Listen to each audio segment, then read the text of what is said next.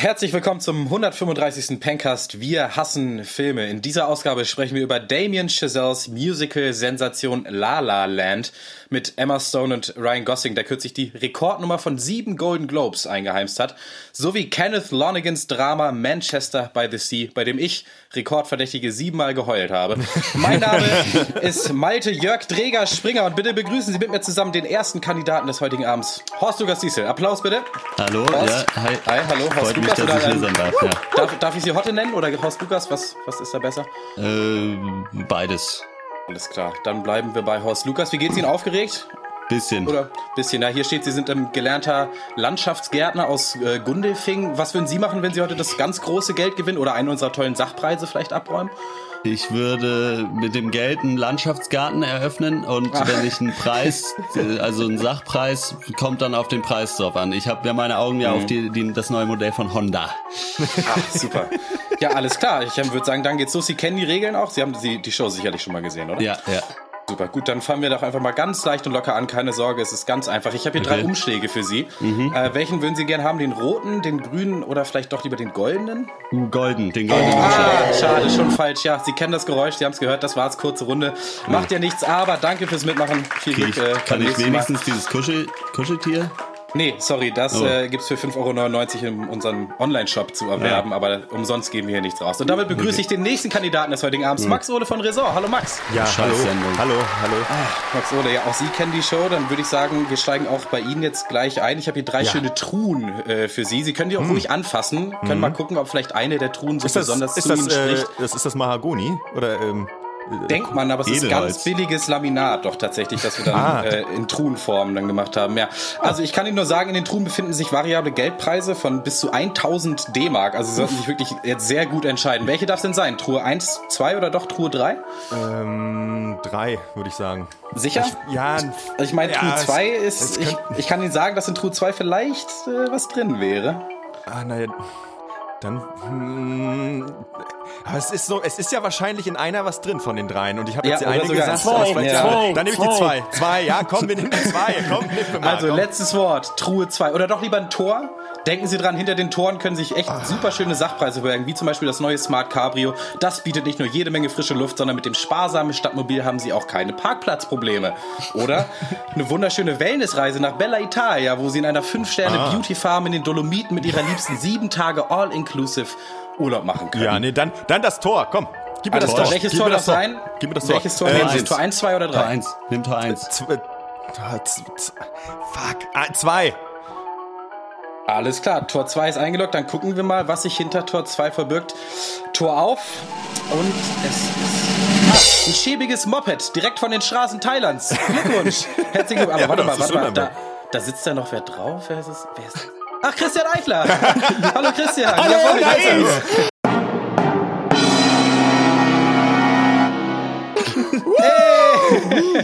Jawohl, da ist es. Wir sind alle vier wieder vereint. Das ist doch wunderschön, oder? Freut ihr euch? Mal wieder zu viert? Geht so. Herrlich. Ja, naja. Ich bin jetzt hier der Preis. Ich darf gar nicht jetzt was gewinnen, oder was? Ich bin hier der Preis jetzt gewesen. Du, du warst quasi der Zong. Ja, man, nicht, mal, nicht mal ein Preis, so würde ich zumindest sagen. Ja. Ja, ich grüße euch aus meiner äh, Bambushütte am äh, Klong Kong Beach äh, in äh, Koh Lantayai im Süden Thailands. Ähm, Moin. ich dachte, ich mische den Laden hier mal wieder auf. Ich habe ja jetzt äh, die letzten beiden Casts gehört und irgendwie gemerkt, dass jetzt einfach jeder Film acht Punkte bekommt. Wenn irgendwie die Schauspieler waren ganz gut, die Story war jetzt nicht so besonders, aber es ist okay. Da äh, wird jetzt ordentlich abgeräumt. Hier habe ich gehört. Dann dachte ich mal, ähm, wir hassen Filme ist ja das Motto. Ich muss mal wieder zurückkommen aus dem Exil. Aber wieder so richtig schön abhaten. Ja, du bist äh, in Thailand, ich war die Woche über in Leipzig. Es ist zwar jetzt noch nicht so richtig äh, spruchreif, aber ich war auf Wohnungssuche und habe wahrscheinlich eine bekommen und werde dann bald Yes. äh, in Leipzig wohnen. Bei dir, Christian, wenn du dann irgendwann mal wieder zurückkommst da aus, aus Asien oder wo auch immer du dich befindest. Wenn du Ja, jetzt das- Ja, muss ich mir jetzt überlegen, ob ich dann wieder in die Ja. Stadt, in die Stadt zurückkommen will. Wenn da jetzt äh, die Baden-Württemberger da auf einmal aufkreuzen, dann äh, weiß ich natürlich nicht, ob es noch cool genug für mich ist, da äh, zu ja, kommen. offen, dann kann ja Aber nee, ich freue mich natürlich sehr, richtig Leipzig geil. Vor allem ähm, wird dann wahrscheinlich Max Ole dann mal öfter runterkommen. Mich mag er ja nicht so gerne, aber dich glaube ich schon. Und ähm, dann sehen Denke wir den auch, auch mal ja. Ja, was ihr nicht wisst, ist, dass ich meistens in Thailand bin und ihr denkt, ich könnte euch schnell besuchen, aber es, ist, es ist halt, geht halt überhaupt nicht klar. Als Ladyboy, ja. Ladyboy. ja. Ja, es ist so ein, so für ein den schmalen ganz, Taler. Das ist mein Spruch. okay, sorry. so ein ganz leichter Rumpfcast, nur zwei Themen diese Woche. Ich war, wie gesagt, die ganze Woche weg. Hotte schreibt auch immer noch an seiner wahrscheinlich der besten Bachelorarbeit, die die Welt je gesehen hat. Das wird auf Ähm, jeden Fall die beste, ja. die ich je geschrieben habe. Das ist schon mal gut, ja. Ja, ähm, ich würde sagen, dann äh, fangen wir mal an mit der Hörerpost.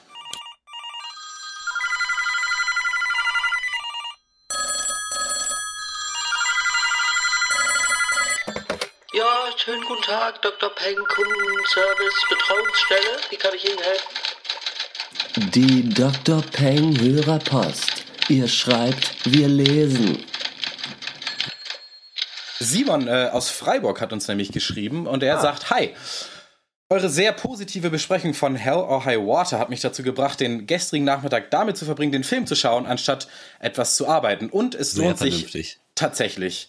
Was mir insbesondere gefallen hat, ist, dass der Film nicht mehr sein will, als er ist. Ein geradliniger Neo-Western, der handwerklich hervorragend gemacht und schauspielerisch ebenso gut besetzt ist. Auch die Mm, ganz toll. unsichere, auch die unsichere Sympathielenkung, solche äh, Phrasen müssen wir uns auch mal einfallen lassen, Ja. ja. tut dem Film ungemein gut. Die beiden Antihelden sind moralisch ambivalent genug. Man merkt, äh, die E-Mail ist von einem Studenten.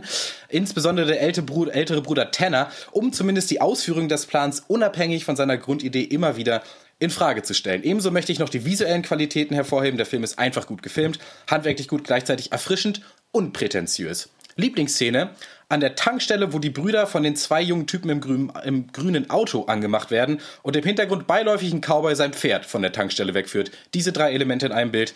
Hervorragend. Wahrscheinlich könnte man noch viel mehr sagen, aber dann könnt ihr das eh nicht alles vorlesen. Smiley, all the best. Simon. Ja, Geil. danke Simon. Äh, schön. Das ist zufälligerweise auch meine Lieblingsszene im richtigen Leben, äh, an der Tankstelle äh, von Leuten im grünen Auto angemacht zu werden. Also das finde ich ganz gut, dass es so ihm auch im Film so gut gefallen hat. Ja, aber gute Mail, ein weiterer zufriedener Pencast-Kunde. So kann man das, so kann man das stehen lassen. Ich muss mal sagen, ähm, was mir auch auf, wir sagen das häufiger, der Film will nicht mehr sein als das, was er ist und das ist gut. Das ist eigentlich eine sehr fragwürdige Aussage, die wir selber auch häufiger treffen, weil ich meine, wenn ich ein ekelhafter Nazi-Rassist bin und nie mehr sein wollte, dann ist das ja nicht gut, auch wenn ich meinen Job dabei sehr gut mache, sondern entweder ist der Film gut, so wie er ist, oder Ja. eben nicht. Also ich glaube, das, was man sein will, ist ja, das muss ja, ist ja nicht zwangsläufig gut, wenn man das dann auch ist, oder? Also Man könnte Das es stimmt, wahrscheinlich, man könnte es wahrscheinlich äh, irgendwie präziser ausdrücken. Das stimmt schon. Was immer, ich meine, was man damit meint oder was zumindest ich damit meine, was ihr damit meint, das habe mich habe ich noch nie verstanden. Ich auch nicht. Ja, aber geil. Ähm, Ja. äh, aber schön, äh, dass, ähm, ja, dass, das, äh, dass du da, dass wir da jemanden dazu gebracht äh, äh, bringen konnten, einfach einen coolen Film zu gucken. Wir Ja. mochten den ja alle. Christian, will ich auch, würde mich auch interessieren, was du davon hältst. Wahrscheinlich langweilig, nicht arzi genug, nicht schwarz-weiß. Ja. Ja. gut, weiß ich nicht. Spielt nicht in Thailand, kann ich nichts mit anfangen. Es gehören immer zwei Sachen dazu. Ich finde an sich das nicht schlecht, wenn ein Film nur das ist, was er sein will. Aber das, was er dann ist, muss mir dann auch noch gefallen. So, das muss man dann auch nicht unterschlagen. Also ich zum Beispiel La La Land, wo wir später noch zu, äh, zu kommen werden, ich glaube auch, dass der genau das ist, was er sein wollte. Und trotzdem ist dann die Frage, ist mir oder uns das dann gut genug? Naja, aber trotzdem äh, danke für diese dann doch sehr positive Mail. Das freut Ja. uns natürlich. Feedback immer willkommen. Und Ja, wir haben wir sogar noch, noch, eine mal zweite. kurz. Warte kurz, bevor du die Ja, äh, vorliest, ganz kurz äh, zum Mitschreiben. Also erstmal wollte ich natürlich sagen, meine Mikrofonqualität ist äh, nicht so gut, weil ich hier mit dem Laptop aufnehme, nur falls wieder einer schon die Beschwerde-E-Mail äh, tippt. Ähm, und dann, ganz kurz, also es gab. The Hand, es gab The, es gab The Handmaiden, Hell or High Water, äh, Nocturnal Animals, alle gut, muss ich alle gucken, oder was? Mm, Äh, ja.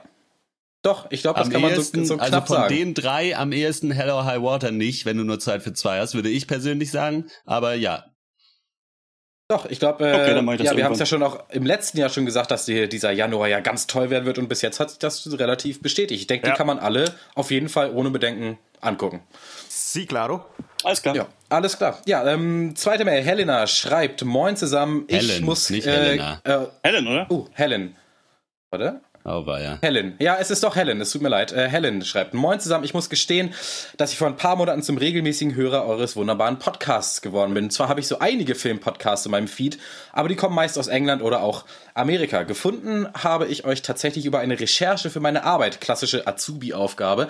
Äh, sucht doch mal alle Medienformate im deutschsprachigen Raum raus, die sich mit Krimis befassen. Meinem Chef wart ihr zwar zu allgemein aufgestellt, aber mit wenigen Ausgaben Lächerlich, lächerlich. habt ihr euch direkt in mein Herz gequatscht. Deshalb wird seit Oktober jeden Montag und Donnerstag morgen, morgens äh, direkt erstmal der Pencast zum Frühstück gehört und zwischendurch quer durchs Archiv. Ich finde, ihr funktioniert echt gut zusammen, sodass mich der temporäre Verlust eines Teammitglieds tatsächlich etwas traurig stimmt.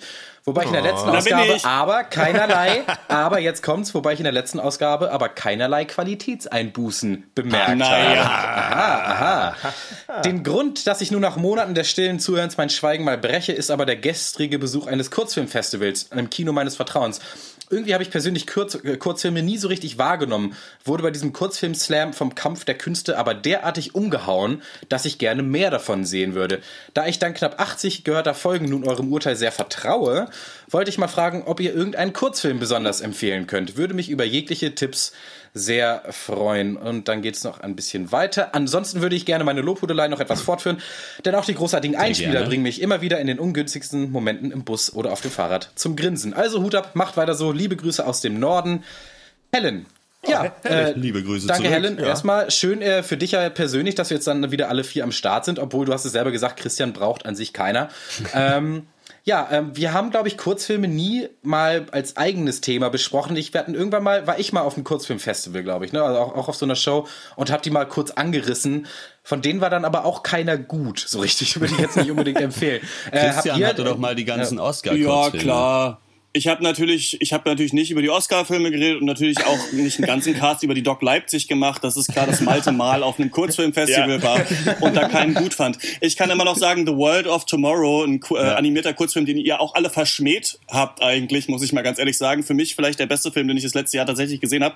Nee, aber Spaß beiseite, ähm, auch wenig Kurzfilme gesehen. Ich hatte oft, glaube ich, auch so ein Mindset, das ändert sich jetzt aber, da wir auch kleinere deutsche Filme besprechen und sowas, dass ich immer Bock hatte, Filme zu besprechen und Filme zu gucken, von denen ich weiß, okay, jeder kann den auch irgendwo im Kino sehen. Ne? Also Ja. du kannst dann auch mit äh, Leuten drüber reden und den auch empfehlen. Aber mittlerweile, wenn man sich da auch dann so viel Schmuh anguckt, ähm, liegt vielleicht dann doch auch die Kunst irgendwo im Kurzfilm. Bei der Doc Leipzig hat mir das sehr viel Spaß gemacht, äh, ganz viele zu sehen.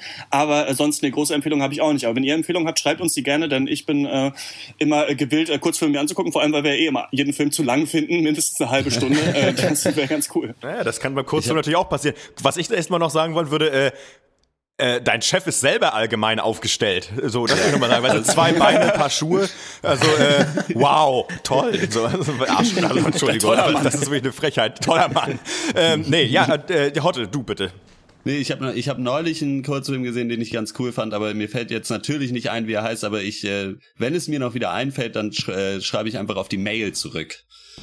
Äh, ja, ich habe noch einen Kurzfilm im Petto, den ich dir empfehlen kann, Helen. Der heißt Six Shooter. Ähm, der hat auch mal den Oscar Uh, dann der ist gewonnen richtig für geil. Best Live-Action Shortfilm in 2004, glaube ich, oder 2005.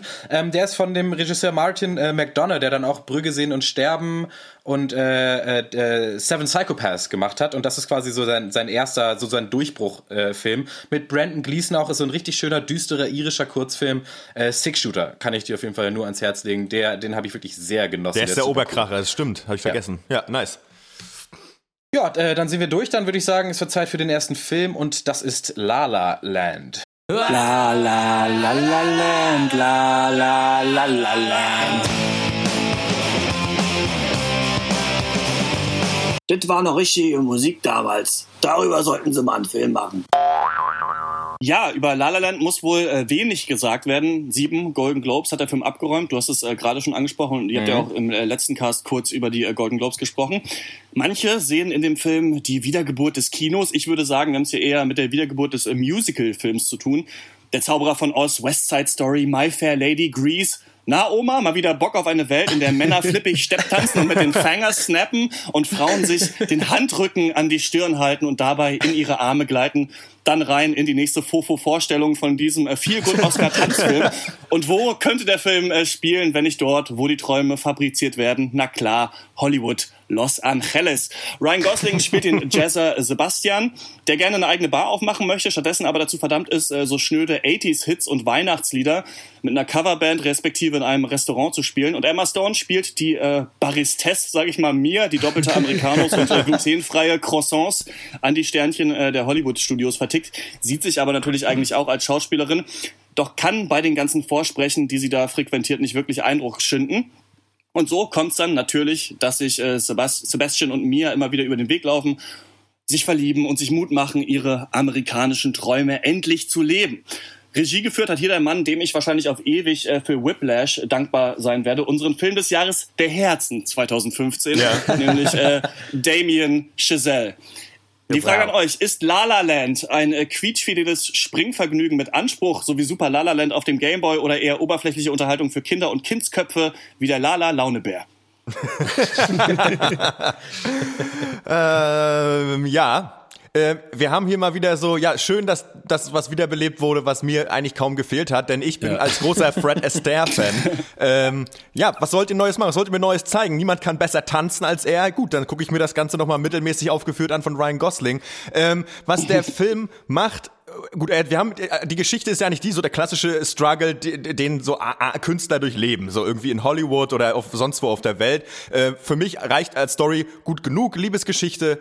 Ähm, beide müssen irgendwie gucken, wo sie bleiben, was darf ich opfern, wie viel Kredibilität kann ich opfern, was ist mein Traum, wie viel und ba, ba, ba, ba, ba. Finde ich, also den Stoff finde ich erstmal so okay und auch immer interessant, wenn man ihn gut erzählt und aufbereitet. Ich habe generell ein Problem mit Musikfilmen, weil ich höre gern Leuten zu, wenn sie reden, aber nicht so gern, ich gucke nicht so gern zu, wenn sie tanzen und singen äh, auf den Straßen.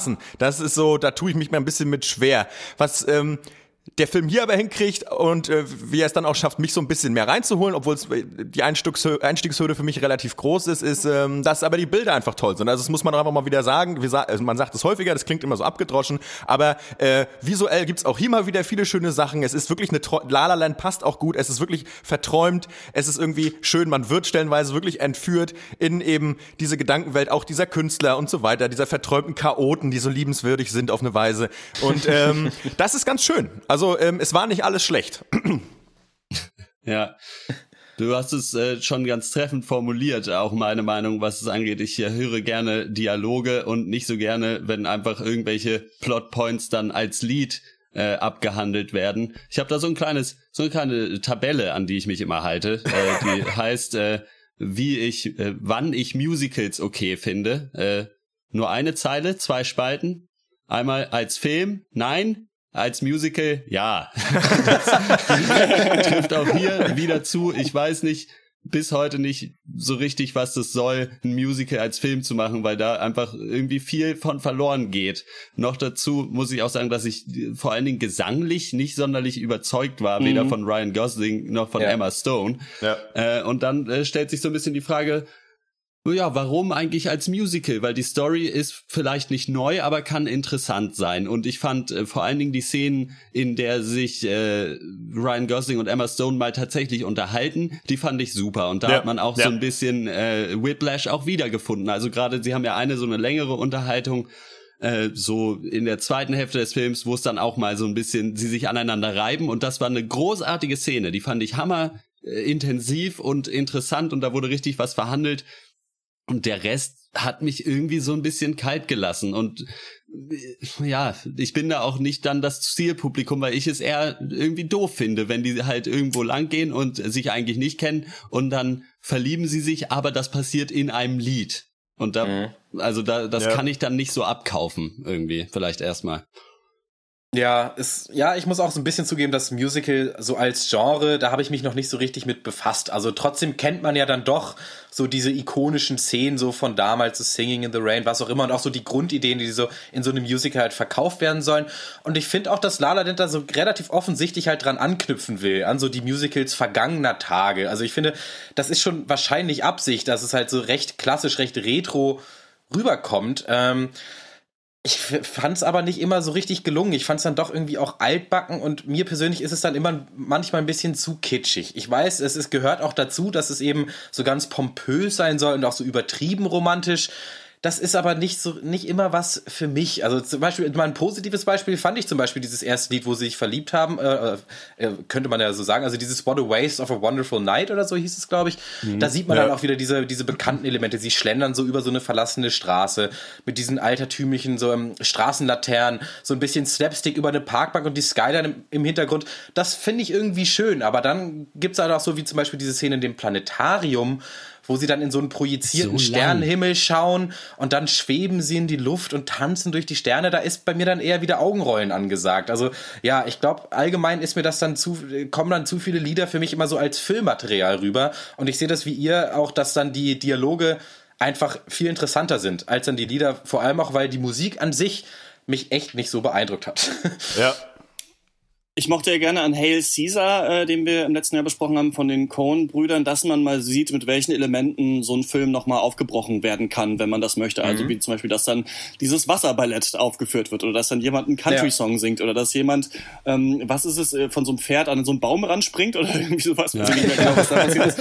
Ähm, und das fand ich halt irgendwie cool, dass es, um, dass es um Tricks geht und auch um Köln. Und ich muss Horst zustimmen, die gesanglich sind die nicht so stark, ist mir jetzt auch aufgefallen, aber äh, ich finde so die Tanzbewegung und sowas schon gut und da habe ich nicht jetzt so viele Vorurteile, dass ich sage, ich mag Musicals eh nicht und deswegen Mhm. ähm, hat das auch jetzt in einem Film nicht zu suchen. Diese Prädisposition habe ich da nicht. Aber ähm, mein Problem so ein bisschen mit La La Land ist einerseits natürlich immer, und das ist wahrscheinlich bei vielen von diesen Januarfilmen jetzt auch der Fall, aber bei dem mit noch am stärksten ist der Hype einfach. Also ich meine, ich Ja. liebe Whiplash, Ja. ist vielleicht ist das mein Lieblingsfilm. Ne? Also es ist in meinen Ja. Top 5 of all time, ist der glaube ich drin. Ähm, Deswegen habe ich viel erwartet von Damien Chazelle und finde natürlich auch toll, dass er sich dann in so eine andere Richtung äh, bewegt und so ein Musical machen möchte. Das ja auch nicht so clean dann aussieht wie Whiplash, sondern diese starken so Primärfarben hat. Ne? Also diesen Look Ja. hat man lange nicht mehr gesehen, habe ich das Gefühl. Und deswegen denke ich schon echt, da muss man schon gar kein Herz haben, wie dann vielleicht der eiserne Holzfäller äh, im Zauberer von Oz, wenn man La La Land so richtig hassen äh, muss. Äh, ich nenne Ja. keine Namen, Wolfgang Schmidt Junior zum Beispiel, äh, die da ja den halt ultra scheiße fand, so die Verdammung des Kinos. Da dachte ich mir so ein bisschen, ja, come on. Es geht hier halt schon so ein bisschen einfach um einen Feel-Good-Film, um einen schönen Musical-Film, der aber im Hier und Jetzt spielt. Und dadurch kommt ja auch eine Art Humor, so eine humoristische Ebene in den Film rein. Ja, dass es und es- natürlich affig ist, dass sie jetzt anfangen zu Stepptanzen, dass, dass Emma Stone natürlich ihre äh, Stepptanzschuhe mit in ihrer Handtasche mit dabei hat und jetzt geht's los. Das soll ja gerade so witzig sein. Und ich finde, das Ja, funktioniert ja. auch.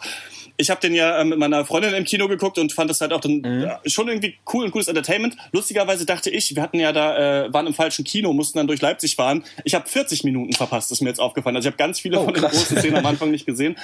Aber mein Punkt ist, und darüber, da können wir gleich nochmal drüber reden, ich habe ein Problem mit der Message und äh, wie in diesem Film Kunst quasi oder wertige Kunst definiert wird im Gegenüber Mainstream-Kunst, aber dazu später. Was, was sehr interessant ist ähm, für mich, ist, dass der Film selber ja quasi das, Fle- die, der fleischgewordene Konflikt von Ryan Goslings Rolle in diesem Film ist so, weil es geht ja sozusagen darum, ich äh, bin großer Anhänger eines konservativen Mediums, etwas aus einer alten Zeit, was jetzt nicht mehr aktuell ist und das ist der Film selber ja auch, denn der Musikfilm, ich meine, was gibt's das noch? Das gibt's vielleicht für Kinder irgendwie Glee oder High School Musical, so ein Scheiß gab's halt, ähm, Ja. aber jetzt so wirklich on big scale, sag ich mal, Hollywood, ähm, war das ist das ja quasi ausgestorben, gibt's Ja. nicht mehr und ähm, der Film macht ja genau das auch. Also wir nehmen halt ein Medium, was es nicht mehr gibt und äh, äh, ja, machen das ein bisschen, suchen uns, äh, spielen das halt jetzt im Jetzt ab. Und ähm, das finde ich an sich als Idee ganz clever. Dennoch ähm, ist es für mich aber das Ding, wie soll ich sagen, die Kunst ist ja, die ja auch im Film besprochen wird, etwas neu oder was es auch für mich ist, nimm, wenn du etwas Altes hast, dann versuch es aber so ein bisschen einfach in eine Melange zu kreieren von etwas, was aus dem Jetzt ist, das zu verbinden sozusagen, sodass du etwas alt, also dass du dem, also ähm, dass du, warte mal, jetzt suche ich Wörter, damit du äh, das legitimierst, dass du etwas Altes Ja. neu aufführst. Und ich habe Ja. das in dem Film nicht gesehen, ehrlich gesagt. Denn ich habe Ja. äh, durchaus auch ein paar äh, Musikfilme gesehen und auch so die Klassiker West Side Story und weiß der Geier. Ähm, ich finde aber hier ist mir das dann doch oft ein bisschen zu fad irgendwie, ein bisschen zu angestaubt dann, obwohl der Film Mhm. ja brandneu ist und bunt. Also und ähm, ja, da habe ich so, da, für mich kam so ein bisschen die Frage, dass, warum? Also ich meine, kannst machen, was du willst, Mr. Schissel, aber ich habe das hier nicht ganz, nicht ganz fühlen können, ehrlich Ja, gesagt. da kann ich direkt einhaken. Das war auch bei mir so das Ding, dass ich einfach das Besondere hier nicht so richtig gesehen habe, obwohl ich den Film auch genossen habe und auch wirklich nicht schlecht finde. Und da kommen wir auch nochmal auf den Hype zurück, denn vielleicht habe ich im Vorfeld, im Vorfeld einfach zu viele Reviews dann auch gelesen, die mir halt echt erzählt haben, wie smart und clever das hier alles ist und auch irgendwie, wie der Film dann äh, Postmodern Smarts an den Tag legt oder so. Ich weiß es nicht. Ich muss dann schon sagen, wie der Film sich dann entwickelt oder wo er dann hinführt, finde ich auch eher dann so ein bisschen plumpes Mittelmaß. Dann auf der Story-Ebene, aber auch auf der Aussage, äh, Aussagenebene. Dieses ganze Folge deinem Traum. Ding, das ist ja wirklich nicht neu, das ist aber auch nicht schlecht, aber damit wurde mir auch nicht so richtig, nicht, nicht genug gespielt irgendwie. Also daraus wurde im Endeffekt nichts gemacht, was dann, ja, das ist ein gutes Wort, was ist dann irgendwie legitimiert, das eben dann dieses Genre nochmal auszupacken, weil dann erst sagt er irgendwie so, äh, mein Traum ist unerreichbar und sie sagt, nee, gib nicht auf und später sagt sie dann, äh, mein Traum ist unerreichbar und er sagt, nee, aber gib doch jetzt nicht auf und dann irgendwie meine Pastus und ja, was auch immer, ist ja auch egal, aber dann ist halt die Frage, warum, ne, und was steht dahinter? Und ja, keine Ahnung, das habe ich hier halt auch so ein bisschen äh, vermisst. Ich habe es nicht so richtig gefunden. Ich vermisse bei dir jetzt aber, dass du ähm, äh, wie bei Whiplash manche den Fehler äh, machen, zu sagen, ja, am Ende passt ja dann alles. Am Ende hat ja dann jemand seinen Traum gelebt, aber es bleibt natürlich auch etwas auf der Strecke, wenn man seinen genau. Traum lebt, ohne ja. jetzt den Film spoilern zu wollen. Und darum geht's hier schon auch. Ne? Und ich finde ganz schön, dass mhm. die Charaktere auch ihr Schicksal so ein bisschen zu verantworten haben. Vor allem der Charakter ja. von Ryan Gosling, der ja Sebastian ist und denkt, er müsste für sie diese große in Anführungsstrichen Fake-Musikkarriere jetzt äh, angehen. Also am Anfang geht es mhm. darum, dass sie eine unerfolgreiche Schauspielerin ist. Und er sagt zu ihr, ja, nee, nee, nee, du bist toll, schreib deine eigenen Stücke, du kannst es selber machen. Und so connecten sie ja dann.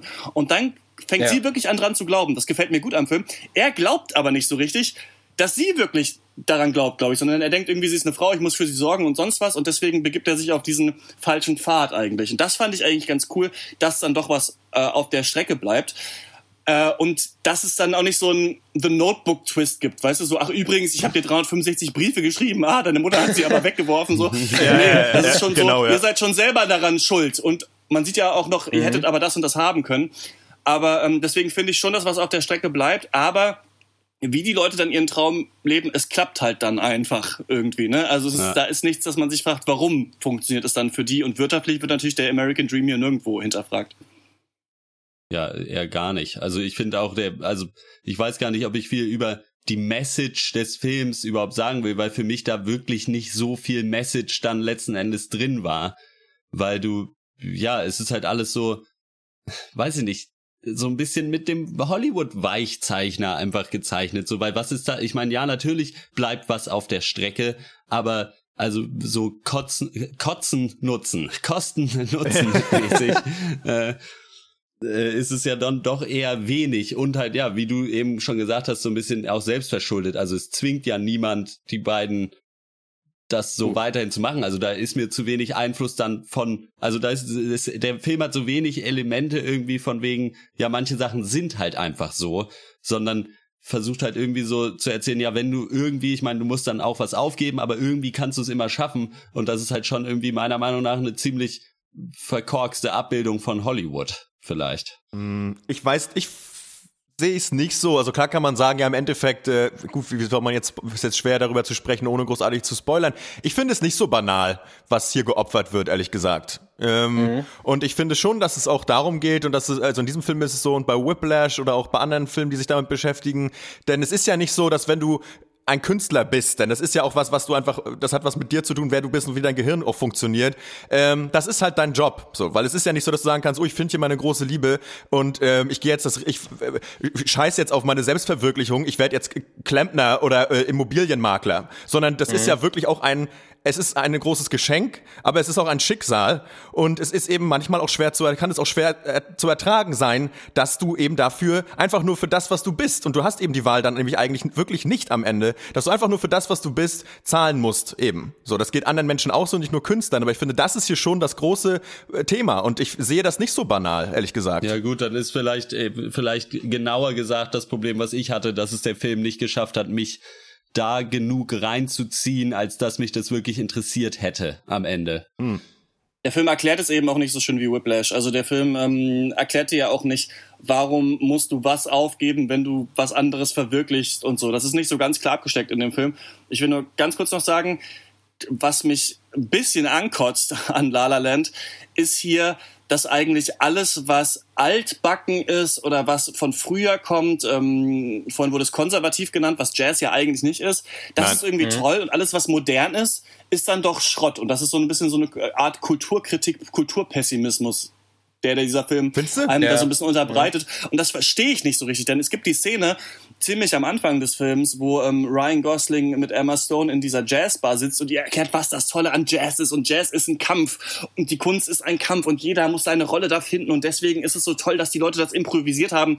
Ja, aber in diesem Film geht es darum gar nicht. In diesem Film ist einfach buntes Bubblegum Popcorn äh, Musical Flavor. Da geht es nicht darum, dass man ein Lied Ja. schwierig ist, dass es mal schwer ist, diese Kunst zu verstehen, sondern irgendwie so altmodische Sachen sind dann irgendwie toll. So Klavier ist super, Keyboard ist scheiße, Chansons sind, äh, sind geil, 80er Mucke ist kacke, Oldtimer fahren ist toll, der Prius ist irgendwie peinlich. Also das finde ich ist eine ganz seltsame Aussage, die der Film trifft. Und ich weiß nicht, und ich finde, er kommentiert die Aussage dann aber nicht nochmal so richtig. Also ich hätte gedacht, das ist Absicht, aber ich irgendwie ist dann am Ende doch, doch das Altbackene dann doch ganz toll und äh, das Moderne doch nicht so gut. Und das, das verstehe ich nicht so richtig. Ich weiß, Film. nicht, ob der, ich weiß nicht, ob der Film das wirklich sagen will. Ich glaube, aber für den Charakter von Ryan Gosling ist es so.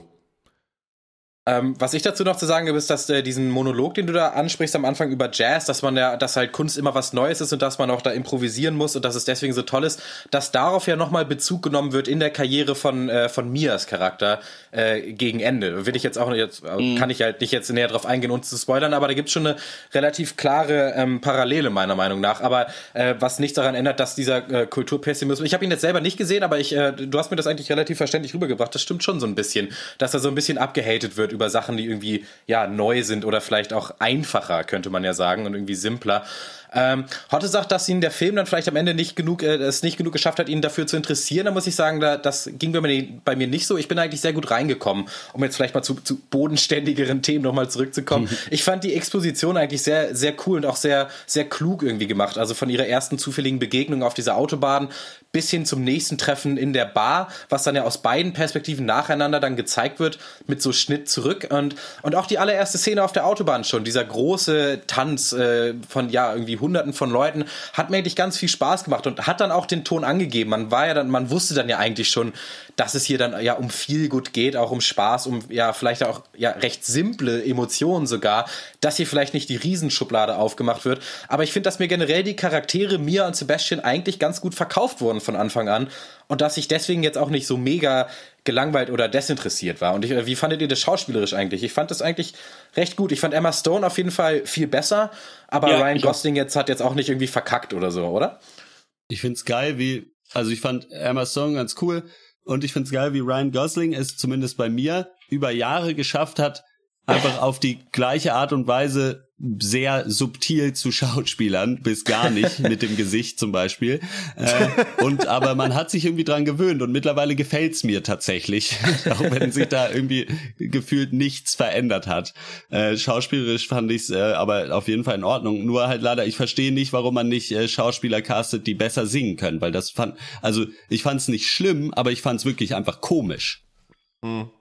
Ich habe da gelesen, dass es, also dass da so eine halbe Absicht hintersteckt, dass es eben nicht die ganz großen Tanzstars sind wie hier Fred Astaire und die andere davon damals, sondern dass es Ginger eben nur Roberts, Leute, ja. ja, ja, dass es eben halt Leute sind, die nur ein bisschen besser singen und ein bisschen besser tanzen können als wir und dass Okay. man, dass sie deswegen mehr, ja, relatable äh, rüberkommen sollen. Keine Ahnung, ob da was dran ist oder ob ich mir das jetzt nur ausdenke. Ja, ich würde sagen, habt ihr noch was oder wollen wir mal ähm, zur Bewertung Punkte. rübergehen? Ja, ähm, gut, dann fange ich an. Für mich war das halt, wie gesagt, schön und unterhaltsam. Und was ich ganz wichtig finde, ist, dass die Schlüsselmomente bei mir alle gezogen haben. Auch, auch wenn es dann Lieder waren. Aber diese ganzen, ja, großen Szenen, wo dann wirklich auch der Film dann vielleicht in eine andere Richtung mal geht, die haben bei mir alle funktioniert. Und das finde ich gut, weil dadurch ähm, war, war ich dann auch die ganze Zeit irgendwie dann immer noch drin. Und es ist halt, ja, eine, eine recht simple, positive Message, die dann auch recht klassisch umgesetzt wird, ist mir dann ja vielleicht nicht interessant genug. Irgendwie habe ich dann doch die zweite Ebene äh, mal vermisst, irgendwie, trotz dann starker Momente zwischendurch. Ich gebe hier ähm, ah, ja, äh, sechseinhalb von zehn Punkten. Ähm, ich gebe äh, sieben von zehn. Ähm, ich muss auch sagen, der hat's, das Ende hat's für mich ein bisschen gerettet. Ich fand's, mir war es auf Dauer ein bisschen zu flach und äh, mir fehlt eben die Tiefe und das ist eben, haben wir ja schon, oder habe ich auch schon gesagt, das ist für, für mich dann oft so ein bisschen beiseite gespült von irgendwie lustigem Getanze und so weiter. Das das, das funktioniert für mich einfach nicht so gut. Ähm, das, äh, ähm, ja, aber zum Ende greift er mich dann doch und endet dann auf so einer bittersüßen Note und das ist, finde ich, schön inszeniert, das gefällt mir gut. Und ähm, ja, deswegen ist von mir sieben von zehn. Äh, ja, genau. Ja, ich bin einfach, ja, weiß nicht, es fällt mir einfach schwer, Story als Lieder irgendwie ernst zu nehmen. Und mhm. da geht für, bei mir zu viel Realismus dann verloren. Also es gibt zum Beispiel eine Szene, da wird Emma Stone äh, bei einem Vorstellungsgespräch gesagt, sie soll mal eine Geschichte erzählen. Daraufhin singt sie ein Lied. Ich weiß nicht, bei wie vielen Vorstellungsgesprächen ihr schon wart, aber wenn man äh, einfach was anderes macht, als was die Leute von einem wollen, dann äh, kriegt man meistens den Job nicht. Ja, weil sie aber, auch wirklich singt in dem, in dem ja. Vorstellungsgespräch. ja, aber genau das so meine ich. Mir hat's nur so mittel gefallen. Es sieht ganz gut aus und aber irgendwie wäre die Story schöner gewesen, wenn sie erzählt worden wäre und nicht gesungen. Von mir gibt's sechs Punkte. Von mir gibt siebeneinhalb von zehn. Äh, ich finde, es ist schon ein toller Film, den man sich anschauen kann, aber äh, die acht kriegt er nicht. Äh, dafür habe ich auch einfach zu viel erwartet. Da, äh, sorry Hollywood, wenn ihr so einen Hype generiert, dann müsst ihr auch richtig abliefern, mhm. finde ich. Ich fand übrigens, um auf deine Frage zurückzukommen, Malte, ähm, Emma Stone richtig gut in der Rolle. Ich fand sie eigentlich überragend. Mhm. Ich fand auch cool, dass man sie dann immer noch bei diesen Vorsprechen eben auch Schauspielern hat sehen, äh, das mag ich immer, wenn Schauspieler in Filmen dann auch Schauspieler sind und so weiter. Äh, fand ich, ich fand sie richtig gut. Ryan Gosling fand ich hatte genug so Esprit irgendwie für die Rolle, aber ja. ähm, äh, war nicht genial. Ja, siebeneinhalb von zehn. Wenn ihr den Film auch gesehen habt, nee, kleiner Scherz, du moderierst ja. Wenn ihr La La Land gesehen habt und uns dazu schreiben wollt, dann tut das doch bitte unter podcast.drpeng.de. Und wir kommen zum nächsten Thema. Oder willst du es ansagen, Christian, oder soll ich? Erstmal sag ich, ich an, dass Klo. ich äh, Ah, ich muss auch auf Toilette. Bin. Ihr geht schön aufs Toilette und ich widme, ah, ja. widme mich weiter meiner Baba Bachelorarbeit. gut, gut Bachelor okay. wünsche ich. Ja. Alles klar. Bis nächste Woche. Ciao.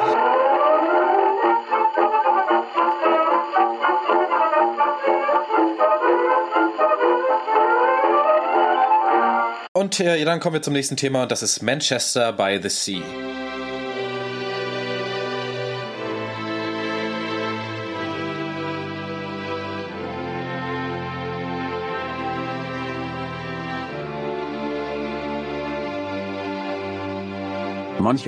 The Sea ist eine Stadt auf Cape Ann im Bundesstaat Massachusetts in den Vereinigten Staaten. Die Stadt selbst besitzt sieben kleinere Strände und auch mehrere kleinere Inseln in geringer Nähe zum Festland. Die nächste größere Metropole ist Boston, welche ca. 39 Kilometer südwestlich von Manchester Sea liegt. Trotz ihrer überschaulichen Größe bietet die Stadt einige Sehenswürdigkeiten. So befindet sich der Agassiz Rock, ein 9 Meter hoher Monolith, in direkter Nähe zur Stadt.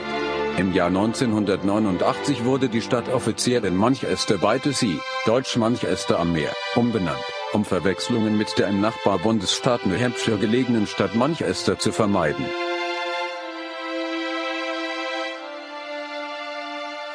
Manchester by the Sea ist ein Drama von Kenneth Lonergan mit äh, Casey Affleck in der Hauptrolle. Affleck spielt Lee Chandler, so ein Hausmeister und Mädchen für alles im verschneiten Boston. Und ja, Lee ist irgendwie Einzelgänger, hat keine Freunde und ja, auch wie man dann relativ schnell mitbekommt, einfach null Interesse halt an irgendwelchen persönlichen Beziehungen. Was er allerdings hat, ist ein Onkel, der heißt Joe, gespielt von Kyle Chandler. Der wiederum hat einen Sohn, äh, der heißt Patrick. Als Joe dann an Herzversagen stirbt, muss Lee also aus Boston zurück in seinen Heimatort, das äh, ja, verschlafene Küstenkaff Manchester by the Sea. Denn laut äh, Testament ist er Patricks neuer Vormund. Doch die, ja, die Reise in die alte Heimat reißt bei Lee Wunden auf, aus der Vergangenheit auf, die er lieber für immer vergessen hätte. Ja, wenn äh, Werner Schulze-Erde beim Familienduell 100 Leute gefragt hätte, was so die fünf traurigsten Sachen sind, die sie sich vorstellen könnten, dann wären sicherlich ein Großteil davon in diesem Film äh, vertreten. Manchester by the Sea, zwei Stunden heulen, trotzdem geil? Ja. Äh, erstmal Horst ist nicht mehr da, ne? Äh, nur falls, das, ja. falls wir das rausgeschnitten haben, was das gerade für ein mhm. ähm, äh, Vorgeplänkel war. Und dann ist er nicht der Onkel von dem Typ, also sagt auf jeden Fall IMDb, den äh, von dem Jungen, also ist es nicht sein Bruder, der stirbt und nicht äh, sein Cousin, wie ja, du es angesprochen Bruder. hast, nur um hier mal die Formalia zu erklären. Okay, nee, äh, dann mach ich weiter.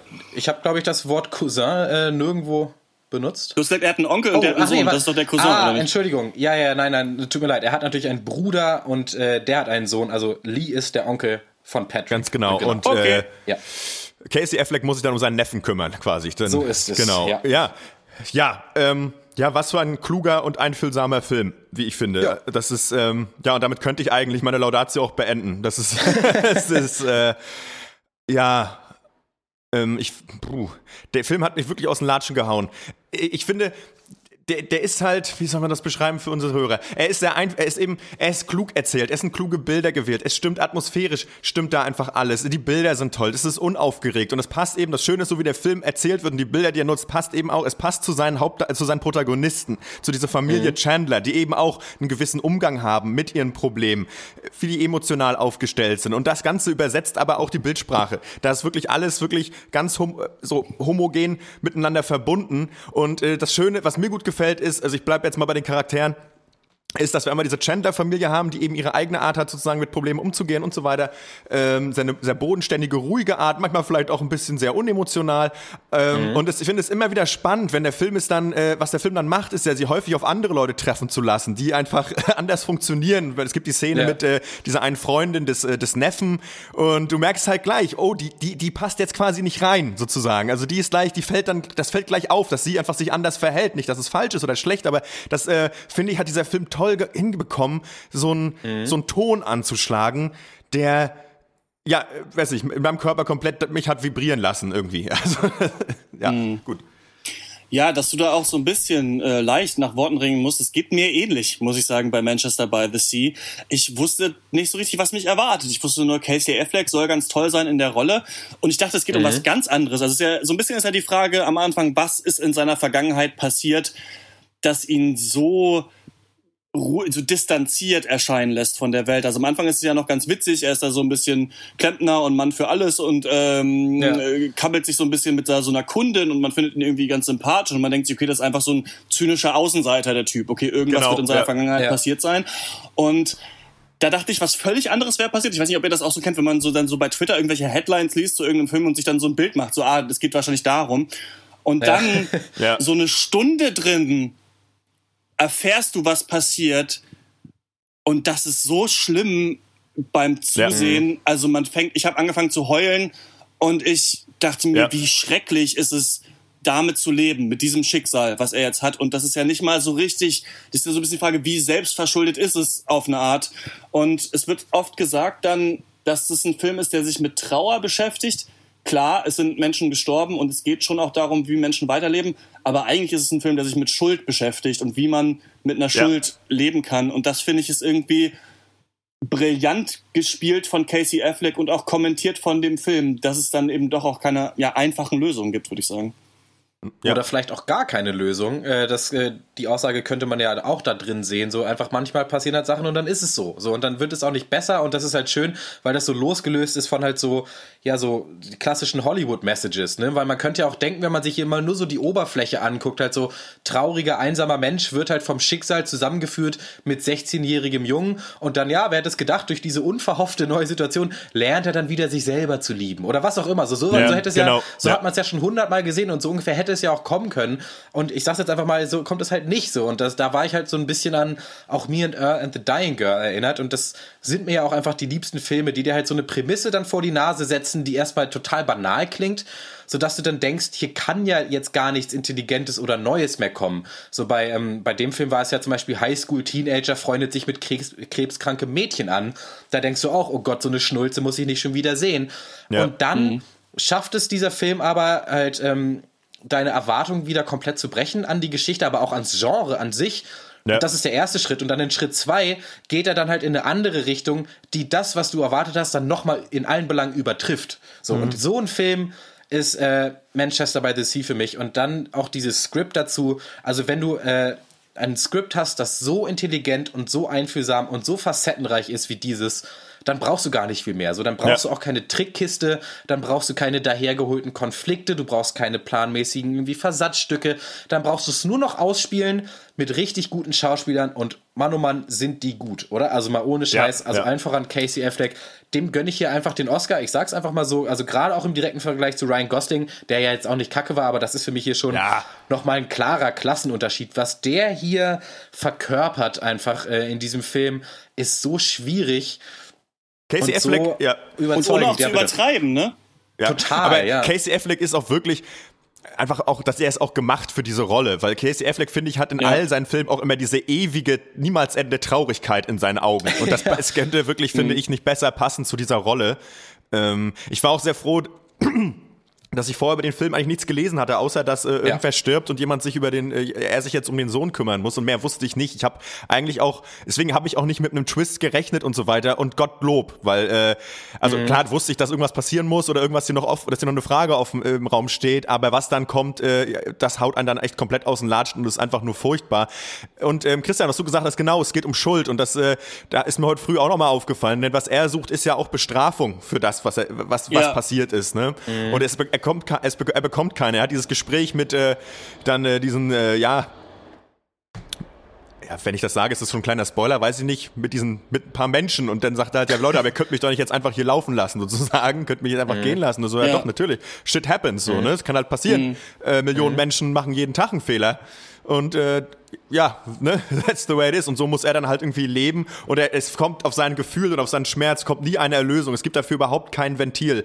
Und ähm, das verkörpert Casey Affleck so gut das ist die eine Seite seines Charakters. Auf der anderen Seite ist er aber auch einfach irgendwie ein sympathischer Typ und diese ganze Familie ist auch so cool eigentlich. Also ich finde auch den Neffen total angenehm. Ich finde, das sind total angenehme Charaktere, denen man auch einfach wirklich gerne zuschaut und die aber auch ihre Probleme und Konflikte äh, miteinander begehen auf eine Art und Weise, mit der ich auch was anfangen kann irgendwie. Also die ist, die ist, das ist irgendwie alles greifbar und es macht irgendwie Sinn und ähm, auch die Geschichte, erst denkt man, alle sind ja erstmal so ein bisschen cool und alle so ein bisschen emotional auch sehr reserviert, aber dann kommt es eben dann doch noch. Aber wie das eben gemacht wird, das kann man halt auch schlecht machen. Das kann man auch äh, so machen, dass ja. es irgendwie berechenbar wirkt oder berechnet, berechnend wirkt. Und das ist hier nicht so, sondern das ist greifbar. In einer Szene wird mal vergessen, wo er sein Auto geparkt hat. Und das ist dann aber auch nicht irgendwie ja, belanglos. Das ist dann einfach, sondern mhm. das ist nicht einfach irgendwie, ja cool, dann machen wir irgendwas, was so ein bisschen wie aus dem Leben gegriffen ist, sondern nein, das funktioniert, das macht Sinn in der, seinem Kontext. Der Konflikt, wie, wie mit, de, mit dem Tod des Vaters umgegangen wird, wie, wie wird er beerdigt und was der Sohn dann auch noch für, mit sich selbst für Konflikte hat, dass er nicht möchte, dass der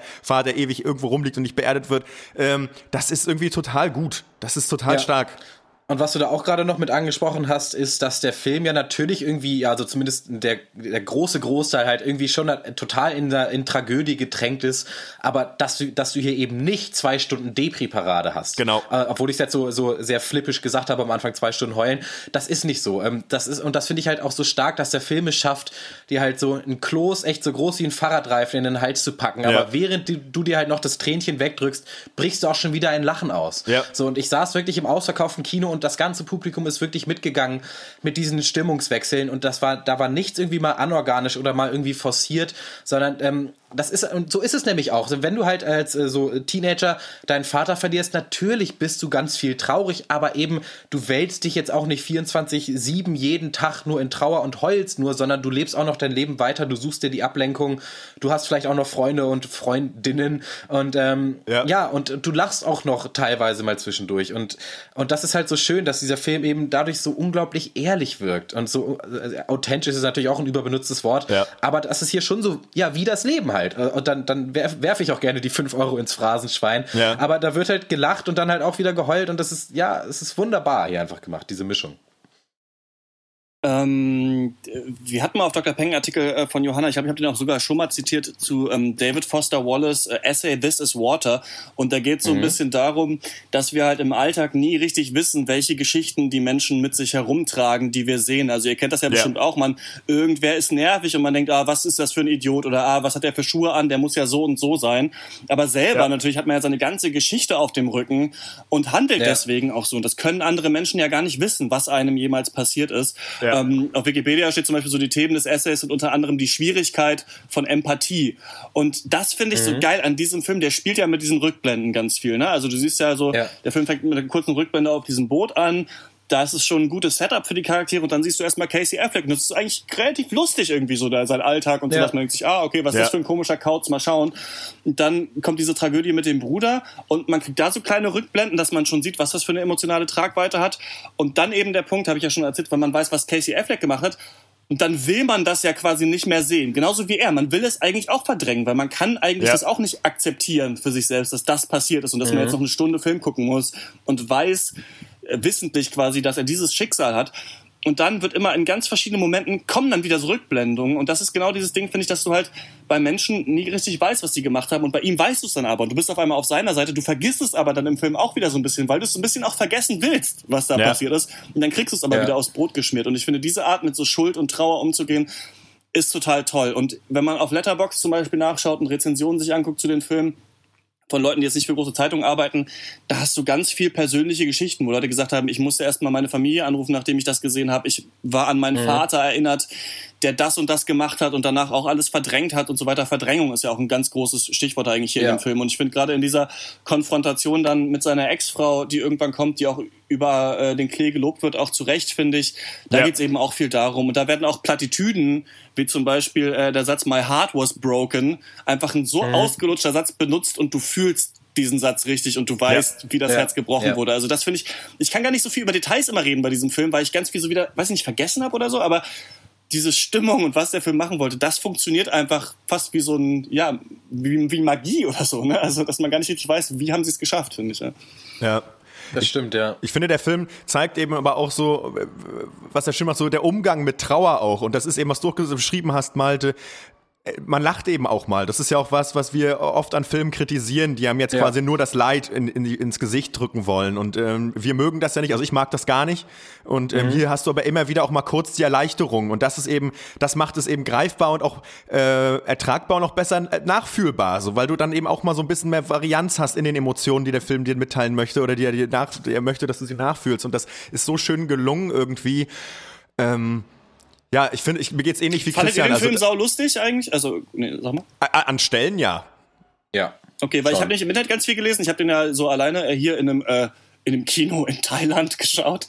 Ja. Und ähm, äh, da, äh, ich fand ihn eher schon sehr bedrückend. Ich fand natürlich Otto, diesen Schlagzeuger von dieser Band, halt mega lustig, dass sich verspielt. Ja. Auch so ein leichter Whiplash-Kommentar, vielleicht, keine Ahnung. Aber ähm, im Internet stand, dass es, dass es eine krasse Comedy auch ist, der Film. Und das habe ich jetzt nicht so doll gespürt in dem Film. Aber vielleicht ist es bei euch anders?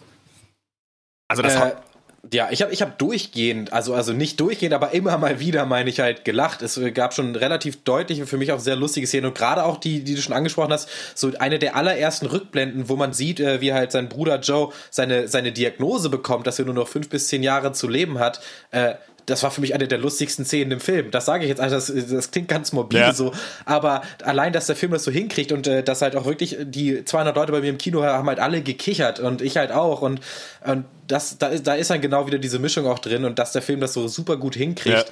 Ja. Ähm, doch, ich fand den, ich fand den sehr lustig. Ich fand ja, den, ich fand den, also ich fand das, äh, die Stimmung auch, äh, also wahnsinnig melancholisch, auch durchgehend. Ja, aber ja. eben, mhm. aber eben natürlich dann durchbrochen mit diesen, äh, ja, humoristischen Spitzen. Und das finde ich, äh, was ja auch so, es war ja eben auch so schön, dieses Verhältnis, das Aben hatte, dann zu seinem Onkel, ne? Das ist, weil der war, da hat er dann, musste dann ja quasi notgedrungenerweise hier die Führungsperson über, Führungsrolle übernehmen, die Vaterrolle. Mhm. Und dass es natürlich ein anderes Verhältnis hast, das, ne, dann auch automatisch. So, wenn es dann darum geht, darf meine Freundin oder meine Affäre hier bei mir schlafen oder übernachten und dann irgendwie, ja, ja keine Ahnung, äh, jetzt hilf mir doch mal, weißt du, so jetzt, du organisierst, organisierst mhm. immer irgendwas für mein Leben, aber hilf mir doch jetzt mal wirklich, so, weißt du, sieh mir doch mal zu, dass ich die jetzt endlich mal rumkriege und das fand ich irgendwie so schön und so greifbar und es ist natürlich auch ein, wie soll ich sagen, es sind ja auch kaum weibliche Charaktere in dem Film. Es ist ja schon so ein, äh, auch so Vater-Sohn, Männerfreundschaften-Ding irgendwie. Männlichkeits. Männ so ein Bild, Männlichkeitsding, aber ohne irgendwie scheiße zu sein. Also ich glaube, er zeigt hier schon äh, so, äh, sozusagen so männliches Verhalten, aber auch eben, aber alle Seiten davon, finde ich. So, ne, da, wie, so wie,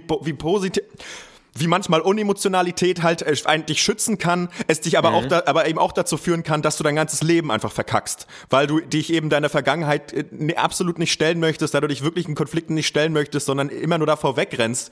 Und ähm, Christian, da muss ich auch noch mal einhaken, das finde ich auch einen guten Punkt, den du gemacht hast. Er zeigt eben auch, du siehst nie, was hinter der Stirn eines Menschen ist, was da vorgeht, was er erlebt hat, was er gesehen hat. Und das ist ja auch so toll, weil ich meine, wenn du ihn so siehst, er ist halt so ein Hausmeister, du, der ist halt einfach ein regular Guy, so einfach irgendein Typ.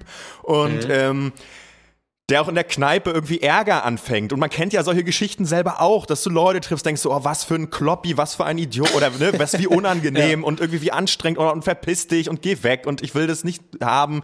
Und ähm, du hast halt aber keine Ahnung. So, du hast einfach keine Ahnung. Ähm, und ähm, das wird hier einfach nochmal schön gezeigt. Das gefällt mir gut. Eine ganz ja. kurze Frage, die ich an euch habe. Ähm, du hast von Frauencharakteren gesprochen. Es gibt ja auch noch die Mutter von äh, diesem Neffen. Ja Mhm. die dann so als so Alkoholiker und irgendwie nicht fähig äh, für ihn zu sorgen dargestellt wird. Das habe ich nicht so ganz verstanden, warum das dann so abgetan wurde vom Film. Sollte das einfach nur seine Sichtweise auf die Dinge zeigen? Weil diese Person soll, durfte jetzt dann scheinbar keine Läuterung erfahren oder so. Das habe ich nicht so ganz mitgeschnitten. Habt ihr da irgendeinen mhm. Interpretationsansatz, warum das so gewählt wurde? Mhm. Ah gut. Ich, ja, es wurde ja immer wieder angedeutet, äh, dass sie halt nicht nur Alkoholikerin war, sondern auch schwere Psychosen hatte und da, dass da wohl dann in der Vergangenheit so einiges mal passiert ist, was dann eben den Charakter von Lee, eben Casey Affleck, dazu bringt, zu sagen, äh, der Patrick sollte am besten nie wieder Kontakt mit der haben. Er ist ja dann sauer, als er rausfindet, dass die Mhm. Mutter dann ihm mal eine E-Mail geschrieben hat, sich mal treffen wollen. Aber da muss ich sagen, äh, so vielleicht ein, ein winziger Kritikpunkt, das war mir dann vielleicht das eine Schicksal zu viel in diesem Film, dass es dann nicht auch noch gebraucht Mhm. hätte, auch noch die Alkoholiker, ähm, quasi, die dann, äh, da, das weiß ich nicht, das war eine ganz schöne Szene, die auch dann irgendwie dann ganz schön mal wieder ähm, mit dem Film gebrochen hat, mit der Stimmung, vielleicht sogar halt auch so lustig, aber auch eben total traurig war, dieses äh, Mittagessen dann. Das war mir dann vielleicht die eine Nuance zu viel. Ich, äh, mir hat das gut gefallen und ich glaube, Christian, ähm, dass, äh, das ist schon auch die Sicht von Casey Affleck sozusagen, dass die halt so doof ist und irgendwie nervig und anstrengend. Ähm, ich glaube, der Film will gar nicht sagen, dass sie irgendwie gut oder schlecht ist. Natürlich, wenn man den Film schaut, denkt man sich, boah, was für eine nervige Alte. Ähm, aber ich glaube, was hier auch gezeigt werden soll, ist, dass sie auch darunter gelitten hat, unter diesen, ja, in dieser Familie von so emotional mega reservierten Typen. Dass das für sie auch eigentlich mega anstrengend war. Wo alles immer kein Problem ist, alles immer so ein bisschen egal und irgendwie geht das Ja. schon. Und das, finde ich, wird schon auch gezeigt, was ich auch angesprochen hatte mit diesem, ja, ne, wie männlicher Umgang mit Emotionalität und dass sie darunter schon gelitten hat und dann sich zum Beispiel eben als eine emotional instabile Person dann sich jemanden gesucht hat, der zum Beispiel sehr strukturiert ist, weißt du, der, der dann irgendwie auch mega gläubig, religiös ist und gläubig und wo es klare Ja. Strukturen gibt und dieses Freiheitliche, wir kriegen das schon irgendwie gewuppt, ihr überhaupt keinen Halt geben konnte. Also das fand ich ein interessanter Konflikt, der da aufgemacht wurde, ein interessantes Bild, das gezeigt wurde. Ich fand das eigentlich sehr gelungen, mir war das nicht zu viel. Klar. Ja, dann würde ich sagen, können wir Punkte vergeben. Was ich noch, noch mal rausstellen möchte, ist, dass es, äh, dass wir hier zwei Stunden eigentlich eine Person folgen, die sich ja nie mal richtig öffnet. Und dass das halt mega frustrierend hätte sein können, halt einfach so einer Person zu folgen, die so sehr in sich gekehrt ist. Ähm, und irgendwie, dass man ja, ich hatte dann auch schon wieder die Erwartung, dass halt irgendwann dann die Szene kommt, wo Lee dann jetzt dann wirklich mal sein Herz ausschüttet. Damit man dann als geneigter Zuschauer wirklich dann endlich jetzt mal verstehen darf, warum er so ist, wie er ist. Aber der Punkt ist, das weiß man in diesem Film halt trotzdem zu jedem Moment, ohne dass es halt jemals mal richtig in Worte gefasst werden muss. Und ich finde, die Bilder und auch die Charakterisierung von Lee ist derart klar, dass es halt einfach diese erzählerischen Krücken halt, die, die braucht es einfach nicht. Und ich weiß nicht, wann ich das das letzte Mal so gut im Kino gesehen habe. Äh, so einen komplett runden Charakter. Ich habe sehr wenig Schlechtes über diesen Film zu sagen, eigentlich gar nichts. Äh, für mich echt ein, ein monumentaler Film. Ähm, ja, ich, ich gebe mal 10 von 10. Ja, bei mir gibt's neun von zehn. Ähm, vielleicht hat für mich dann, weiß ich nicht, der letzte Kniff noch irgendwie gefehlt oder sowas. Aber ich find's interessant, wie ein Film dann doch so stark bei mir über die Stimmung kommen kann. Also, die ich dann echt dann zwischendurch da sitze, anfange zu heulen und mich frage, was ich eigentlich in meinem Leben alles schon mal gemacht habe und was ich eigentlich so vielleicht für Schuld mit mir rumtrage, die nicht ausgesprochen ist, die vielleicht bei mir im Unterbewussten drin ist oder sowas. Das fand ich, ähm, fand ich war schon eine Meisterleistung. Also, der hat viel Vorschusslorbeeren bekommen, der Film, aber auch wirklich verdient und ja, in seiner schönen, unaufgeregten Erzählweise auch. Also, ja. Ähm, von mir gibt's auch 10 von 10. Äh, äh, für mich ganz klar. Und ähm, einfach wahnsinnig, wahnsinnig, hat mich wahnsinnig berührt. Mir viel zum Nachdenken, viel, oder zum mitgegeben und ich bin da auch mit so einer mit so einer Stimmung dann auch zum Kino gegangen und das war irgendwie ganz, das war irgendwie ganz toll. Also es war, das war irgendwie ganz besinnlich. Ähm, Das hat mir gut gefallen und eine schöne Szene fand Sind das ich übrigens deine auch- ersten 10 von 10 jetzt gerade, die du äh, vergibst? Das kann sein, Ich glaube, es kann sein, dass ich bei, habe ich bei Calvary mal 10 gegeben? Nee, glaube ich nicht. Ich nicht. Oder? Ich glaube, außerhalb nicht, von ne? Doku sind es zumindest 10 von 10. ja, also glaub, ich glaube, ich Teens glaube, es vielleicht. mal, kann sein, dass es meine ersten sind, ja. Mhm. Ja, wunderbar. Ja, war ganz toll. Fand ich auch äh, eine kleine Szene, die mir noch gut gefallen hat, will ich noch kurz erwähnen, äh, als sie im Auto sitzen und dann eben von der Mutter zurückkommen und äh, von wegen, ja, das, die sind halt so komisch kat äh, katholisch irgendwie. Und er so, ja, hä, wir sind doch auch Christen. So. Christen sind Katholiken, sind wir auch. Das fand ich irgendwie, hat mir ganz gut gefallen. Ja, okay, genug. Alles klar. Ähm, ja, wenn auch ihr Manchester by the Sea gesehen habt, dann schreibt uns doch an podcast.drpeng.de, wenn ihr denn wollt. Äh, und ich würde sagen, wir kommen zur Abschlussrunde. Was haben wir sonst noch so erlebt diese Woche, popkulturell oder anderweitig? Dankeschön, Dankeschön. Das war's mit dem Pancast. Filme, Filme, den ganzen Tag nur Filme. Ihr habt wohl kein richtiges Leben. Hey, du kleine Frechdachs. Na und ob? Wir haben viel über Movies getalkt.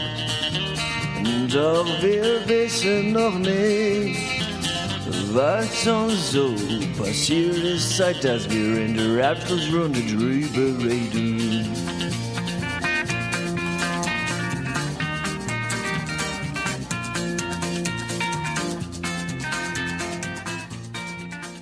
Ja, von diesem äh, Depri-Gespräch jetzt direkt aufs Brauereifest in Offenburg äh, möchte ich euch mitnehmen auf eine kleine Reise. Ich wurde von einem Kumpel eingeladen auf eine Brauereieröffnung eben äh, in, in Offenburg. es gab das Versprechen äh, von, von Freibier, halt irgendwie Freibier, gute Zeit haben, um 12 Uhr einfach mal äh, mittags sich schön mal ein bisschen einen reindübeln. Dachte ich mir, klingt geil.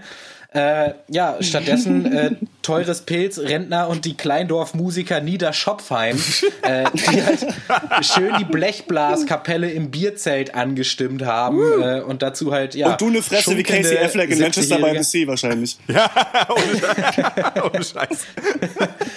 Ja, ich habe mir dann noch die kleine Brauerei äh, rund, äh, den Rundgang noch gegönnt. Das waren zwei Gänge, einmal hin, einmal zurück, standen viele Fässer rum, wunderbar. Dann äh, noch oben im zweiten äh, Geschoss gab's noch die, äh, die Bier Lounge. Äh, mit so tollen Sachen wie Bier-Cocktails. Äh, Oh, was? Kai Birinja, ein Kaipi mit Bier.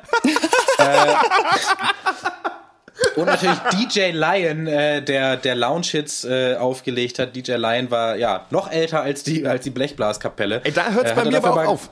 Also, also ganz echt eine Bierlounge auf dem Bierfest. Weißt du, weil das ist so genauso wie Weihnachtsmarkt auf dem Gendarmenmarkt in Berlin, Alter, wo dann da irgendwelche Buden drin stehen, wo so Leute dann auf dem Weihnachtsmarkt sind, sich aber fühlen wollen wie im Restaurant. Ey, nix ist, Alter. Hier ist hier, hier viel Biertisch angesagt, oder nicht? Was soll das? Ja, das war halt genau auch das Gefühl da, dass halt, ähm, da sollte was richtig Edles und so auch so ein bisschen was Hipstermäßiges da entstehen. Das war halt auch alles so sehr, sehr modern designt und dann gab's natürlich auch noch ein anschließendes Restaurant, halt auch mit gläserner Küche, weißt du? Und dann denke ich mir, ja toll, dann kann ich mir angucken, wie mir irgendwelche Hanseln halt meine Currywurst Pommes für 6,90 Euro zubereiten. und die Pommes sind dann halt handgeschnitzt. Ja, herzlichen Glückwunsch, Ja. ich war trotzdem halb roh. Ihr Arschlöcher. So. ähm, dann habe ich noch äh, ein anderes Thema. Ich habe Hidden Figures gesehen. Das ist äh, ja jetzt Biopic Season, kommt ja auch bald wieder auf uns zu. Die Story, wie halt ähm, dann ähm, äh, afroamerikanische Frauen Ach, dann mit in der Viola Davis, NASA. ne? Äh, genau. Nee, Nee. nee. Viola Davis ist in Fences mit Denzel Washington. Nee, das sind äh, drei andere. Ah. Aber ähm, ja. halt äh, Frauen in der NASA, darum geht es. Ja. Genau. Ähm, das, Beyoncé. das ist äh, auf jeden Fall extremer Biopic-Schmu, aber trotzdem gut. Einfach weil die ähm, Charaktere, die Hauptcharaktere sehr, sehr schön sind und weil ich da auch zum, seit langem mal wieder das Gefühl hatte, die Geschichte habe ich mir gerne angeguckt. Da habe ich gerne mehr drüber erfahren, ähm, auch wenn da natürlich unzählige Klischees des Genres äh, wieder bedient werden. Ja, soweit von mir. Jo. Mein Highlight der Woche ist, ähm, ich kannte das noch nicht. Die coolen Leute kennen es hundertprozentig schon. Äh, Musikvideo von Frank Ocean, äh, Nike heißt es, glaube ich, oder Nikes, Nikes, keine Ahnung. Das ist der Oberhammer. Äh, das in Verbindung mit der Musik. Dieses Video ist wirklich der absolute Kracher. Ähm, ganz toll. Also das kann ich jedem empfehlen, sich das mal reinzuziehen. Das ist wirklich, äh, das ist Kunst, das ist schön. Ähm, ja, das ist Kleinigkeit von mir. Ja, ich versuche hier neben äh, Strand chillen, äh, Moped fahren und äh, Hausarbeit schreiben natürlich noch äh, jede Woche ein Buch zu lesen. Diese Woche war es ähm, Der Herr der Fliegen, Lord of the Flies. Und Ja. Flies kein Preis. Ähm, wie, heißt der, wie heißt noch mal der Typ, der den Pulitzer-Preis gewonnen hat, der es geschrieben hat? Äh, es ist ähm, Oh, Lord of the Flies. Google, hilf mir. Äh, William Golding. Und der kann ja mal wirklich gar nichts, würde ich sagen. Also William Golding, jetzt mal ganz ehrlich, das ist ja jetzt, also Pulitzer-Preis hin oder her, jetzt mal kein gutes Buch. Also es ist, man weiß natürlich, die Geschichte von diesen Jungen, die ähm, da auf dieser Insel stranden und dann so eine eigene Inselgesellschaft aufbauen. Und dann sind, äh, welche sind die Jäger und oben auf dem Berg muss immer ein Feuer äh, angefacht werden, falls mal ein Schiff vorbeikommt und so weiter. Und dann splitten sie sich auf und manche werden so Savages und sonst was. Aber hier ist so die, also ich kann so ein bisschen, man merkt glaube ich, wenn ich über Bücher rede, rede ich darüber auch wie über Filme. Da gibt's für mich so Szenen und Charaktere und sonst Ja, was. ja, ja. Aber Ja. da würde ich sagen, es sind ein paar gute Szenen drin, also es sind ein paar äh, tolle Ideen drin, aber die äh, Charakterisierung dieser Jungen ist echt flach und da kann jetzt Golding auch sagen, ja, es sollen Kinder sein, deswegen sind die nicht so komplex, aber das sind ganz wenig auch mal wieder so Filmbegriff mal Dialoge drin zwischen zwei Charakteren, die mir richtig gut gefallen haben. Die heißen einfach irgendwie und machen irgendwas und am Ende werden alle verrückt. Also da muss ich wirklich sagen, paar äh, schöne Ideen drin, aber Lord of the Flies muss man doch nicht gelesen haben. Also habt ihr das mal für die Schule gelesen oder so? Ja. Ich habe nur mal den Film gesehen und ähm, Ja. weiß noch, dass er mich damals beeindruckt hat, aber da war ich auch sehr jung und da war das dann für mich wahrscheinlich Ja. noch ja recht schlimm, was ich dann da ähm, äh, gesehen habe. Aber das Buch habe ich nie gelesen. Ja, ich habe das auch in der Schule lesen müssen und ähm, auch den Film dann dazu gesehen. Ich weiß nicht, ähm, ich hatte, ich glaube, mir hat das, das, äh, das nichts Neues gegeben, nichts Neues erzählt. So, weil es soll ja auch so ein bisschen so eine Gesellschaftsstudie sein, wie verhalten sich Menschen, bababa. Ähm, für mich war da der, der Wow-Effekt oder das, der, das große Erwachen kam da irgendwie nicht, sondern ich dachte mir, yo, ja, ist so. Ja, und es war, keine glaube ich, dieses, ist es nicht, ich glaube, ich Thomas Hobbes oder so, der sagt halt dieses Wolfs im Schafpelz-Ding, also dass Ja. quasi wir nur durch den Staat oder so halt äh, so kontrolliert werden, dass wir dann eben ähm, die Moral haben und sonst, äh, wenn wir aufeinander losgelassen werden in der Anarchie, dann bringen wir uns alle um. Ähm, ja, also kann man schon lesen. Ja. Was ich noch ganz kurz noch sagen, was ich interessant fand daran, ist, dass mir die Sprache überhaupt nicht gefallen hat. Also äh, ich lese ja auch viele Bücher auf Englisch, aber hier wurden so komplexe Worte manchmal gewählt für so ganz einfache Dinge, dass man wirklich das Gefühl hatte, er möchte jetzt hier besonders intellektuell klingen, aber eigentlich sind es nur Kinder, die gerade so eine Hütte aufbauen. Und da hätte mir eine Ja, simplere ja. Sprache besser gefallen. Genau, aber so viel zu äh, Der Herr der Fliegen. Für mich war es nix. Für mich ist es nix. Und ja, dann sind wir durch, würde ich sagen. Äh, ja, dann äh, muss ich ja noch wieder die ganzen Sachen vorlesen. Ihr findet uns auf iTunes. Äh, da freuen wir uns nämlich auch immer über eure Bewertungen. Übrigens, die sind sehr wichtig, besonders natürlich die guten. Außerdem äh, sind wir auf Facebook, facebook.com slash der Pencast und auf Twitter at der Pencast. Äh, unsere E-Mail-Adresse lautet podcast at drpeng.de und ebenfalls sind wir auf Patreon, patreon.com slash der Pencast. Wenn ihr also Kontakt mit uns aufnehmen wollt, dann macht das doch bitte auf einem dieser eben genannten Kanäle. Wir freuen uns und wir lesen und diskutieren eure Meinung auch gerne im Cast, so wie auch heute. Genau, äh, und um Beispiel kurz mal den geschehen. Dr. X spielen zu wollen oder Horst spielen zu wollen, dieser ja, sind bitte. wir auch vertreten seit neuestem. Oh ja. Und auf dieser, ihr habt's gehört. Äh, ja, wir hören uns äh, in der nächsten Woche wieder oder vielleicht im Off Duty am Donnerstag. Diese Woche kommt wieder einer, versprochen. Das war's von uns. Bis zum nächsten Mal. Ciao. Ja, aber tschö. Ciao.